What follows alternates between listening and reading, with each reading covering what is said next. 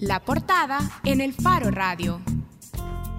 En AES llevamos luz con nuestros talleres de arboricultura urbana. Capacitamos a los municipios, empresas constructoras y organizaciones medioambientales en el correcto ordenamiento y planeación de las ciudades en armonía con la siembra y conservación de especies arbóreas. En AES llevamos luz por todo El Salvador para que tu vida brille todos los días. CAES, CLESA, EEO, DEUSEM. Luz para El Salvador. Las agencias de Naciones Unidas, ONU Mujeres, UNICEF y UNFA demandan que el Estado salvadoreño prohíba urgentemente el matrimonio infantil y que para esto se reforme el artículo 14 del Código de Familia salvadoreño que contempla el matrimonio de personas menores de 18 años cuando ya tengan un hijo o cuando la mujer se encuentre embarazada. Esta reforma ya se encuentra en estudio en la Asamblea Legislativa y sobre este tema hoy queremos conversar con las representantes en el país de ONU Mujeres, Anelena Badía, que ya está con nosotros. Bienvenidos, bienvenidas las dos al Faro Radio. Elena. Muchas gracias, con mucho gusto. Es un gusto estar aquí con ustedes en este espacio y poder referirnos un poco a este tema del matrimonio infantil, que realmente es un problema importante en el país y que justamente está en la agenda de discusión pública en esta, en esta semana ha estado fuertemente eh, comentándose. Bueno, y también está con nosotros la representante en el país de UNICEF, Nadine Perrault. Bienvenida, Nadine. Gracias, eh, muchas gracias realmente por, esa, por la invitación y esta oportunidad de poder compartir. En El Salvador es eh, posible legalmente que una menor de edad, por ejemplo, que ha sufrido violación, se case con el violador y así, además, el matrimonio termina liberando al violador de las consecuencias penales. Este marco legal está contradiciendo algunos instrumentos legales, algunos instrumentos internacionales. Podemos hablar específicamente, ustedes nos pueden ayudar a señalar cuáles de esos instrumentos internacionales viola nuestro país con estos permisos, digamos, o con estas excusas para aquellos que violan a menores de edad. Sí. Eh, desafortunadamente, eh, este, esa excepción que contiene el artículo 14 del Código de Familia eh, eh, realmente tiene esa consecuencia de que una niña podría casarse con un agresor, una persona eh, que realmente ha cometido una violación. Pero antes de ver que cuáles son los instrumentos internacionales que está, está en contradicción con, con esta excepción, hay que ver que dentro del marco legal nacional ya hay una contradicción, porque el Código Penal ya realmente prohíbe de manera muy fuerte las relaciones con personas menores de 18 años.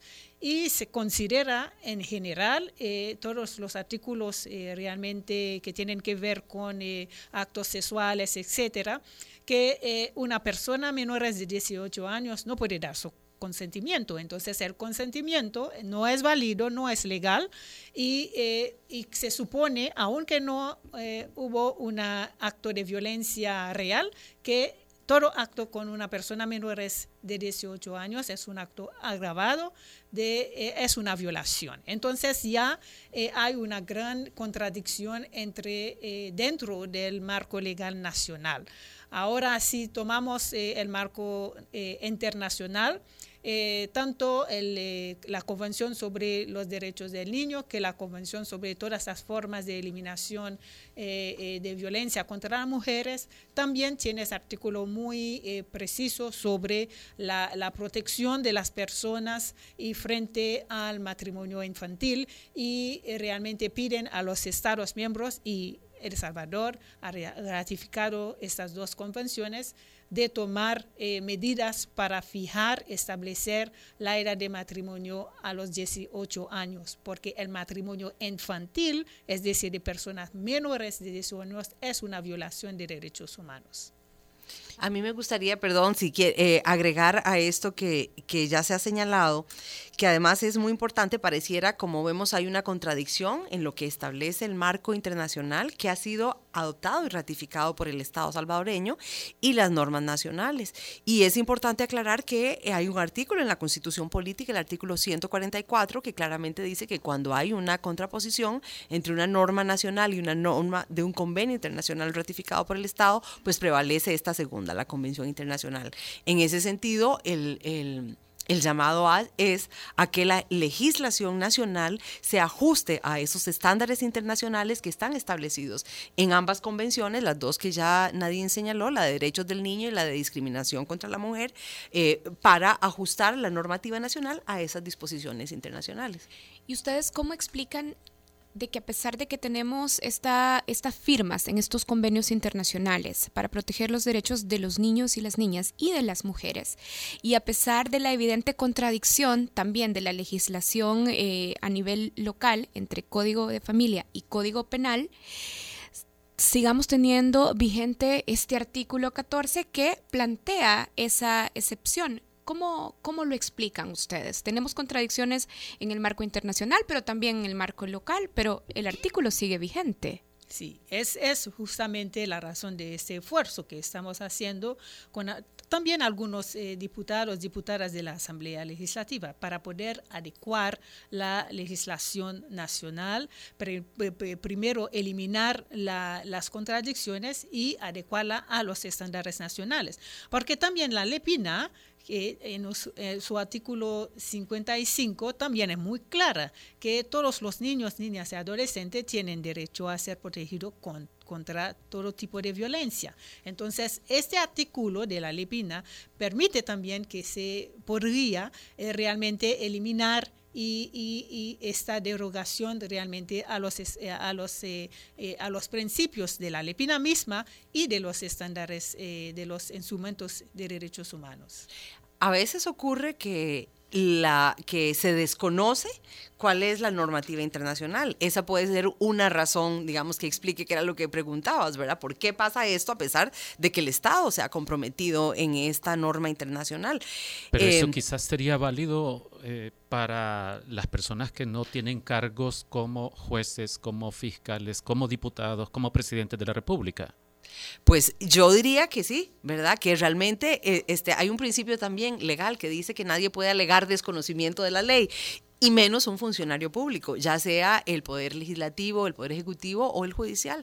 Entonces yo creo que aquí es importante, en efecto, a raíz de, lo que usted señala, tomar en cuenta que, que, ciertamente los, tanto los administradores de justicia como los legisladores, los y las legisladoras, tienen que tener en cuenta, ¿verdad? Esta normativa, ¿verdad? Conocer claramente cuál es toda la normativa relacionada con esta eh, problemática y legislar, por un lado, acorde a esos estándares internacionales y por otro lado, aplicar la ley de acuerdo al principio además de, favorecimiento siempre a la persona menor de edad, ¿verdad? Que creo que eso eh, ya ha habido como un llamado de atención en el sentido de que algunos, ¿verdad? Eh, jueces y, eh, han permitido, o funcionarios públicos, han autorizado matrimonios, incluso sin que se den las circunstancias que señala el artículo 14 del Código Familia. Entonces ahí también hay una mala aplicación de la normativa que debe ser revisada y corregida. Ana Elena, pero hablando precisamente del interés prioritario de los menores, los jueces argumentan eso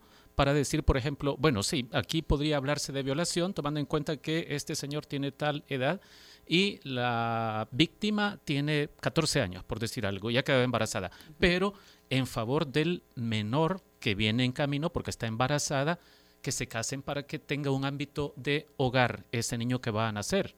Es decir, se argumentan eso también los jueces. Pues sí, ese ha sido un argumento y aquí quizá nadie es la más adecuada para referirse a eso, pero yo muy brevemente digo que es ciertamente el niño tiene derecho a la paternidad, pero la, realidad está demostrando que en la mayoría de los casos en donde ha habido matrimonios tempranos, en estos casos, esos matrimonios persisten durante año y medio o dos años. Esto lo reveló el estudio que publicó el, el Ministerio de Salud con el apoyo del, del Fondo de Población, lo cual quiere decir que pareciera que el argumento se cae, eh, choca contra la realidad, ¿verdad? Porque la realidad es que la mayoría de esas familias constituidas o matrimonios constituidos con niñas menores no son matrimonios durables. Entonces, de nuevo, esta idea de que eso va a garantizar el que el niño tenga un padre, pues no, no se está dando en la realidad.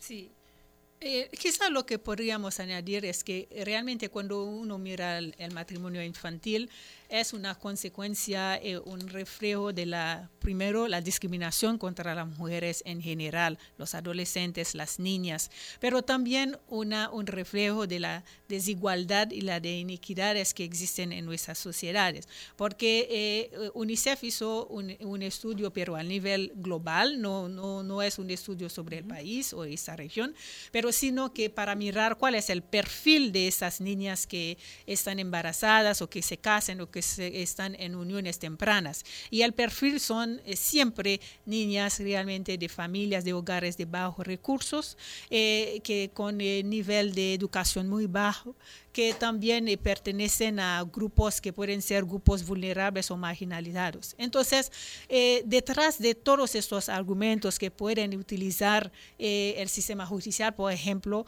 hay siempre detrás el, realmente la desigualdad de género y la discriminación en contra de las mujeres, las niñas y adolescentes. Ana Elena y Nadine, si, ya nos mencionaron en estos breves minutos de plática que hay principios y artículos de la Lepina del Código Penal y de la normativa internacional que contradicen esta normativa de, cuestionada que se está pretendiendo reformar en el Código Familia, en realidad El Salvador entonces tiene un problema de leyes o un problema de, de aplicadores. Bueno, quizá algunos dicen que en realidad el problema no está en la ley, porque eh, eh, algunos dicen que esto ha sido una interpretación, por ejemplo, de que, de que eh, el, caso que está ocurriendo, que es una de las dimensiones que tiene este problema, muchos hombres que han violado a niñas menores están utilizando esta excepción que tiene el artículo 14 del Código Familia para evadir la responsabilidad penal, ¿verdad? Casándose con la menor y entonces no es eh, procesado y juzgado por eh, la violación que cometió. Entonces, em, en realidad no es que el Código Penal lo diga, ¿verdad? Pero los jueces han interpretado que a la luz de, la excepción del artículo 14 y al casarse, entonces se extingue la acción penal, entonces que ya se exculpa de responsabilidad a la persona.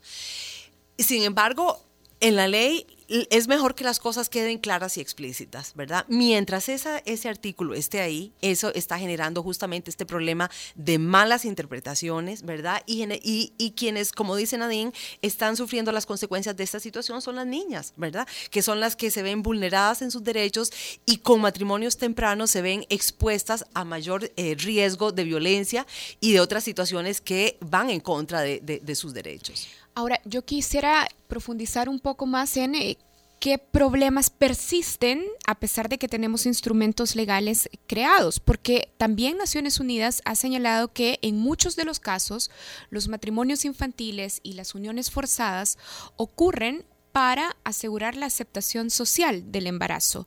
Y no solo son, eh, digamos, eh, pedidos por el violador, por el agresor, sino que también la familia de la niña, de la víctima, valida esta unión. Entonces, ¿cuánto confían, por ejemplo, que la reforma del artículo 14 podría contener un problema que en realidad se, se reproduce culturalmente?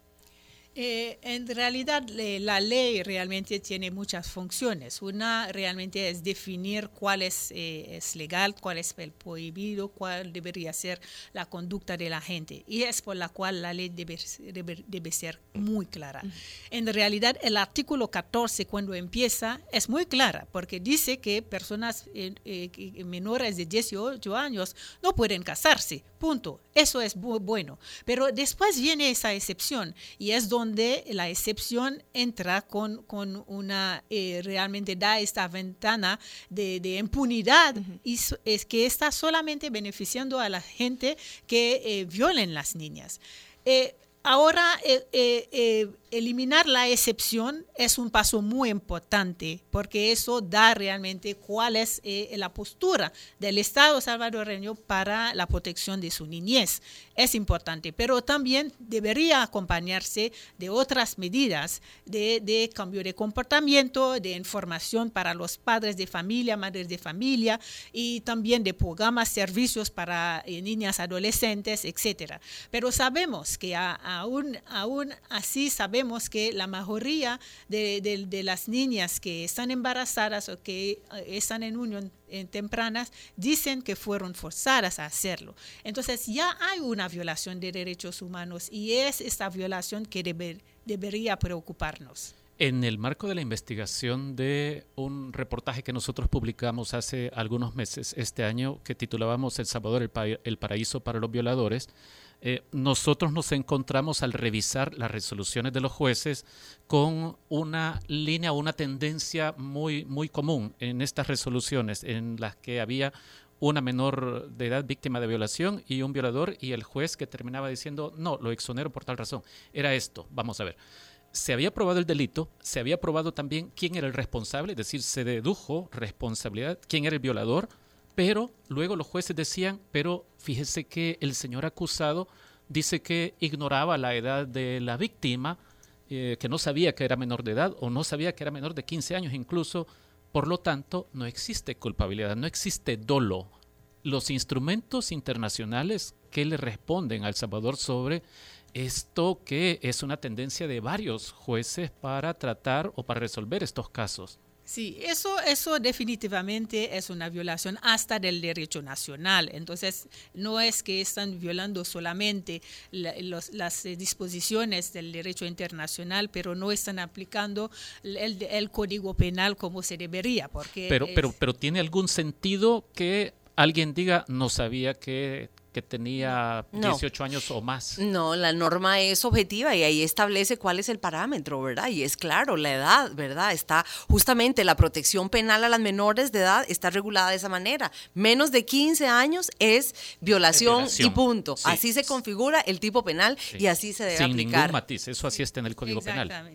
Pero eso también es un reflejo del sistema de justicia y de la, de la, discriminación del machismo dentro de de, las instituciones o de los sistemas en general en, esta región y eh, en, este país también. Entonces, eh, realmente cuando uno mira realmente el sistema judicial en su conjunto, eh, la mayoría son, son hombres, entonces el pensamiento y también el que tiene más fuerza es siempre el adulto, que es el perpetrador, en frente de niñas de, o de familias que son de realmente pobres recursos. UNICEF y, y ONU Mujeres, por ejemplo, son agencias que están en permanente relación, comunicación con las autoridades salvadoreñas, llámense diputados, llámense jueces, fiscales, presidente de la República, para tratar estos temas. Pues sí, es gran parte de nuestra, de nuestra labor, justamente parte de la responsabilidad nuestra es ofrecer asistencia técnica a las instituciones del Estado para que el Estado pueda avanzar en su normativa, en sus políticas acorde a los compromisos también internacionales que ha asumido. Asistencia técnica, pero hacen presión política también. Es atribución de ustedes hacer presión política, entre comillas. No, eso no es atribución. Señor, por favor, el Estado al que usted representa está en deuda con sus obligaciones con la comunidad internacional. Naciones Unidas lo hace de diversas maneras. Evidenciar, por ejemplo, existen comités de Naciones Unidas, aquí hemos mencionado el Comité de los Derechos del Niño, el Comité contra la Discriminación a la Mujer. Ellos formulan recomendaciones al país. Entonces, si es, si es eh, función de Naciones Unidas formular recomendaciones y también llamar la atención a los estados cuando no han cumplido con las recomendaciones que se les han eh, formulado y más aún en los casos de que el, el estado ha aceptado algunas de esas recomendaciones, como ocurre también con el examen periódico universal, que es otro ejercicio que se hace en, en, el Estado. Esta es la instancia en la que se puede reprender al Estado salvadoreño en Ginebra, en el, en el Comité de Derechos de la Niñez? Bueno, en los diferentes comités el Estado va y presenta sus informes. El Sí. comité analiza, también escucha los informes que presenta la sociedad civil, porque la sociedad civil también tiene la posibilidad de presentar sus informes y el comité valora, ¿verdad? Tanto lo, lo, lo alegado por el Estado como lo que alegan otras partes como la sociedad civil. Incluso las mismas agencias de Naciones Unidas podemos proveer información a los comités y luego el comité recomienda, formula, llama la atención, ¿verdad? Eso lo hace en, en atención a los mismos compromisos que el Estado ha asumido. Por lo que ustedes saben y por lo que ustedes ven, ¿cuál de los protagonistas, de los grandes protagonistas y los que tienen incidencia en la definición de políticas públicas en El Salvador es el que más deuda tiene o el que debería dar el primer paso para resolver estos problemas? Jueces, diputados, presidente de la República. Ahora, Es decir, ¿quién eh, está en más deuda? Ahora eh, hay un rol muy claro para la Asamblea Legislativa, es eliminar esa excepción. Es un rol muy claro, es un rol que le pertenece asegurar que la legislación nacional sea eh, en línea con los estándares nacionales. Eso es uno, es su rol. Pero después hay todo el rol de aplicación de la, de la, de la ley, porque como usted eh, ha dicho, eh, a pesar de que la ley puede ser, el Código Penal muy claro en términos de lo que es permisible o no permisible, jueces pueden eh, eh, de otra manera. Entonces hay otro rol que es el rol ahora de- del sistema judicial. Pero también hay un rol muy importante de la sociedad civil. De, de poder abogar, de poder hacer presión. Eso es un rol muy importante eh, de poder elevar la voz cuando hay violaciones de, de- de- de derechos. Eso es un rol muy importante. También hay eh, los, los órganos independientes de derechos humanos, las defensorías, la procuraduría, todo, todos esos órganos también tienen un rol importante en apoyar, en ayudar.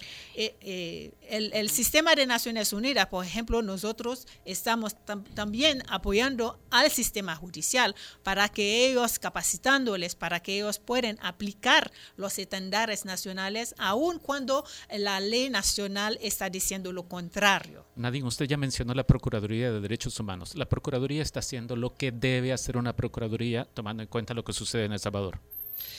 Bueno, yo no, ahorita no, no, no sé si la Procuraduría se ha pronunciado sobre este tema. Eh, yo creo que yo, pero quería nada más como referirme a lo que se acaba de plantear. Yo coincido con Nadine. O sea, aquí para resolver este problema hay responsabilidades compartidas, ¿verdad? Es decir, hay diferentes instancias que tienen acciones que tomar para poder resolver ese problema. Pero en este momento la cancha está, por decirlo de alguna manera, en manos de la, de la Asamblea Legislativa porque la reforma ha sido planteada, es una medida que se requiere junto a otras que habrá que tomar, ¿verdad? También para resolver el problema, pero en este momento la discusión está en que es necesaria la eliminación de una norma que contradice los estándares internacionales, que tiene efectos perjudiciales sobre la vida de las niñas y que debe ser eliminada. Yo, bueno, cuando consideramos todos estos organismos que deberían de ser presión, cuando consideramos eh, ya las leyes que decíamos, digamos, si hablamos del PINA fue aprobado en 2009, el Código Penal vigente fue aprobado en 2011, y, y todas esas instituciones que deberían estar haciendo su papel, ¿por qué nos hemos tardado tanto en El Salvador para cambiar algo que parece de sentido común? Exactamente. Eh, ¿Por qué? Y la, la razón de, de, eh, cada vez uno hay que ver cuáles son los que están víctimas. ¿Cuáles son las víctimas? Las víctimas son las más pobres, las víctimas son las más vulnerables, las víctimas son mujeres, niñas, adolescentes. Eh, eh, eh, realmente eh, es otro, otro problema que hay detrás. Entonces, cada vez que se trata de una cuestión que tiene que ver con los más vulnerables, puede ser la niñez, por ejemplo, el problema del castigo corporal, por ejemplo, ¿por qué no se elimina? Entonces, todos estas, cuando hay uno que es más vulnerable, es como eh, la sociedad no está o las instituciones no están eh, realmente reaccionando. Es la razón por la cual nosotros eh, realmente como instituciones realmente con o basados en los derechos humanos estamos abogando, promoviendo, realmente dando asistencia técnica para que eh, los temas pueden ser eh, en la agenda de, de, los que tienen que tomar las decisiones. Ambas, ambas coinciden en que en este momento la Asamblea tiene que asumir el rol importante de reformar eh, de reformar el artículo 14 del Código de Familia y quitar la excepción que permite que los menores se casen en caso de que la niña esté embarazada. Esperábamos en algún momento durante la semana que esto fuera ahora a plenaria, pero no va. ¿Por qué no va?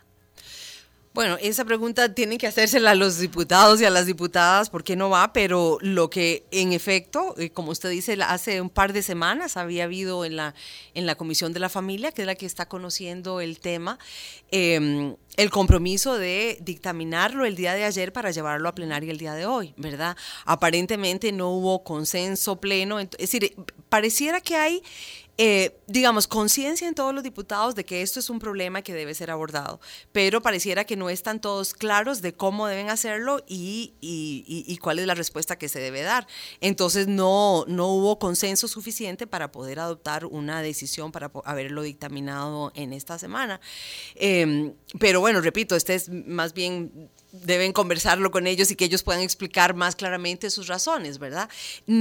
A nosotros lo que nos preocupa es que entendemos que es un tema que no se puede tomar con ligereza, pero es cierto que como ustedes dicen, es un tema que ya viene puesto, ¿verdad?, en la agenda de discusión desde hace mucho tiempo, ¿verdad? Ya hay muchos argumentos esta semana y, digamos, la prensa ha sido clarísima, ¿verdad? Pareciera que hay un consenso también claro en todos los medios de comunicación, han estado informando sobre el tema, han estado hace como dos o tres semanas que en los medios hay mucha información sobre el tema. Hace eh, más de un mes hubo un foro internacional en el cual las agencias apoyamos también. Vinieron diputadas y diputados de varios países, de Costa Rica, de Ecuador, de República Dominicana, donde ya se ha adoptado legislación como esta, para contar un poco la experiencia de estos otros países. Entonces creemos que ya hay bastante información, ¿verdad? Que ya ha habido eh, mucho análisis del, del, tema y que, y que pues pareciera que, que, ya está urgiendo el que, el que pueda haber una, una decisión al respecto. El Salvador es parte de una minoría de países en el mundo que permiten el matrimonio infantil o es la gran excepción, algo parecido a como sucede con lo del aborto?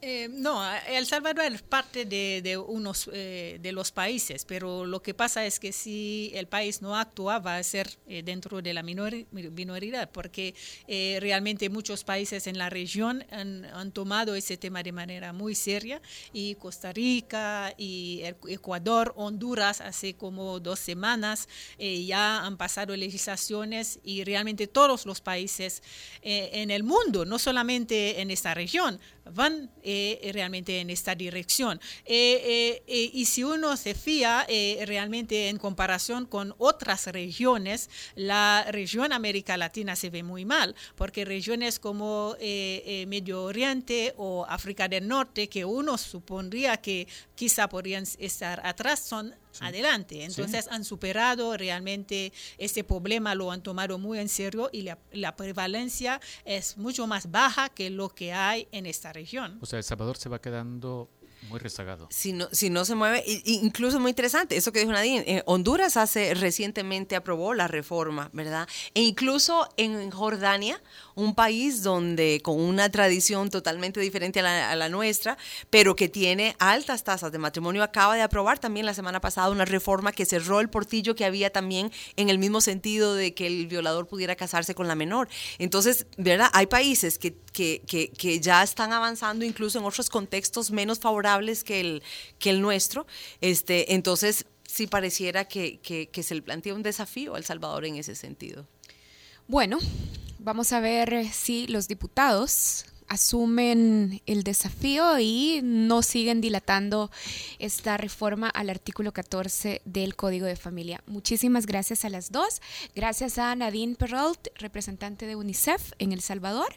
Y muchísimas gracias también a Ana Elena Badía, representante de ONU Mujeres. Muchísimas gracias a ustedes. Muchas gracias a ustedes. Bueno, gracias también a todos los que están siguiendo el programa a través de redes sociales. Recuerden que pueden participar a través de nuestra cuenta en Twitter, arroba el Faro Radio. Las redes sociales en este programa son gracias a AES El Salvador.